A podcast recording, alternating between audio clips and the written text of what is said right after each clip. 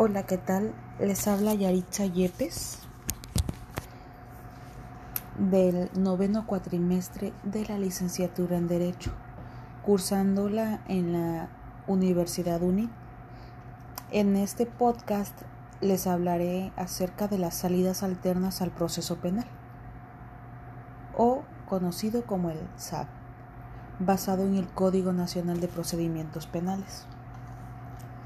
Bueno, para empezar, hablar de las salidas alternas al proceso penal, SAP, es hablar de una forma moderna de finalización del proceso penal, que se fundamenta en el principio de oportunidad penal. si bien esta reforma de junio de 2008 introdujo en el texto constitucional dichas salidas alternas, estas ya se aplicaban en por lo menos seis de las entidades federativas que habían modificado su legislación para educarlas al proceso penal acusatorio. Estas salidas alternas que se estudiarán en este podcast son tres. Los criterios de oportunidad, el procedimiento abreviado y las salidas alternas al proceso penal propiamente dichas. Si hablamos de generalidades de estos, según su naturaleza jurídica, las salidas alternas se clasifican en tres, como ya mencioné, facultades discrecionales del Ministerio Público para no accionar penalmente pese a la existencia de delitos, estos criterios de oportunidad. Dos, procedimientos que potencien la participación de la víctima y ofendido, buscando así la reparación del daño de aquella lo cual lleva a la finalización del proceso penal, acuerdos reparatorios y suspensión condicional del proceso. Y por último, en la tercera, procedimientos que tienden a la simplificación del proceso, procedimiento abreviado, por así decirlo.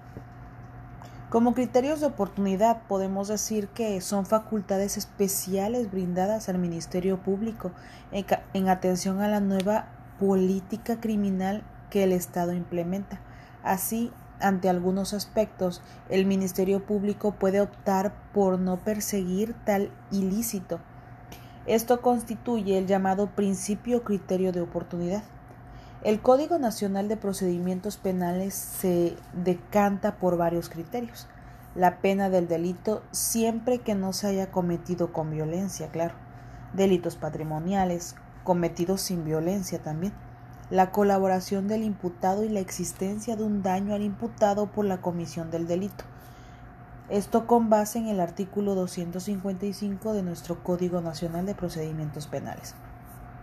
Para la aplicación de los criterios de oportunidad, el Código Nacional de Procedimientos Penales contempla la intervención judicial únicamente si la víctima decide recurrir a esta decisión del Ministerio Público. Consideramos que esto es adecuado, pues si la adopción de criterios de oportunidad es una decisión de política criminal, esta debe estar en manos del Ministerio Público y dejar la participación del órgano judicial solamente a la vía resursiva. Acuerdos reparatorios y suspensión condicional del proceso. Estos acuerdos reparatorios son salidas alternas al proceso penal propiamente dichas que buscan la intervención directa de las partes para que, con un acuerdo de reparación del daño a favor de la víctima, concluya el proceso con previa autorización judicial o de la oficina encargada de accionar penalmente. Esta suspensión condicional de proceso es similar y difiere en que el imputado queda sujeto al cumplimiento de algunas condiciones y que únicamente puede ser autorizada por el juez de control. En ambos casos se trata de una justicia autocompositiva. El Código Nacional de Procedimientos Penales presenta estas salidas en los artículos 186 al 200 y las denomina como soluciones alternas. Procedimiento abreviado. Este es un proceso sujeto a reglas especiales que lo hacen más corto si el imputado admite los hechos objeto del delito y así el Ministerio Público a cambio solicita una sentencia menor. Esto se desarrolla ante el juez de control, quien debe valorar los datos de prueba existente y dictar sentencia. El Código Nacional de Procedimientos Penales contempla este proceso en los artículos 201 al 210. La justificación. Entre las causas que justifican la adopción de la SAP en el Código Nacional de Procedimientos Penales moderno se destaca en la combinación entre el principio de oportunidad y el de legalidad procesal, el giro hacia una política criminal reparadora, la reparación como pena alternativa, la disminución de costos sociales y económicos de la persecución del delito y, el y la descongestión del sistema judicial. Ahora la coexistencia del principio de oportunidad y el principio de legalidad procesal. Este criterio de oportunidad implica el análisis bajo ciertas normas previamente establecidas de la decisión sobre los casos que deben ser enjuiciados y los que no, los aspectos a considerar en dicho análisis con diversos y van desde la insignificancia del delito hasta la colaboración del imputado para procesar a otros imputados Mientras que la oportunidad permite elegir cuáles delitos se procesarán, la legalidad obliga al procedimiento de todos, lo cual resulta imposible y poco conveniente para política criminal. La reparación como pena alternativa. Esta reparación de daño se concibe con la tercera vía penal. Luego de la pena y las medidas de seguridad, su importancia estriba en que, en su aplicación, se logra el resarcimiento de la víctima, quien en muchos casos, más que perseguir un proceso judicial, prefiere le sea restaurado el daño sufrido.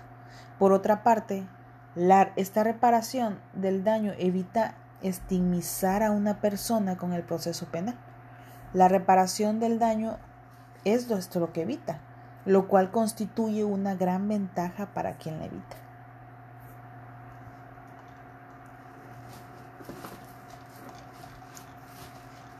Pues bueno, en efectos del criterio de oportunidad, en el imputado se extingue la acción penal que, a pesar, que pesa sobre él, de manera que el MP, o sea, el Ministerio Público, debe de abstenerse de su ejercicio.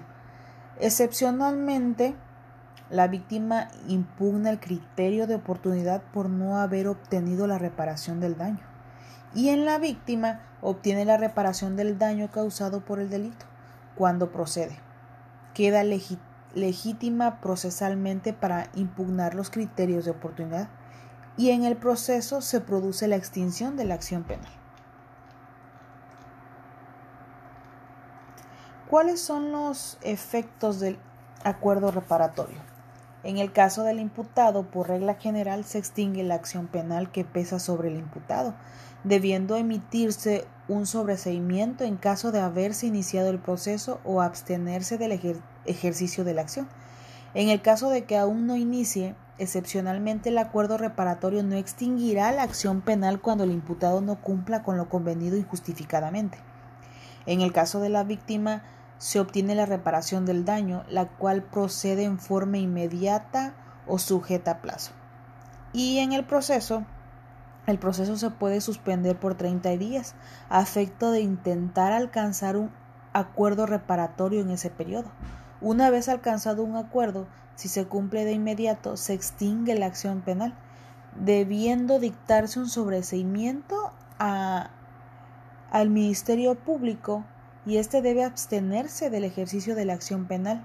Si se pacta un acuerdo sujeto a cumplimiento futuro, el proceso penal queda suspendido y la prescripción de la acción penal se interrumpe.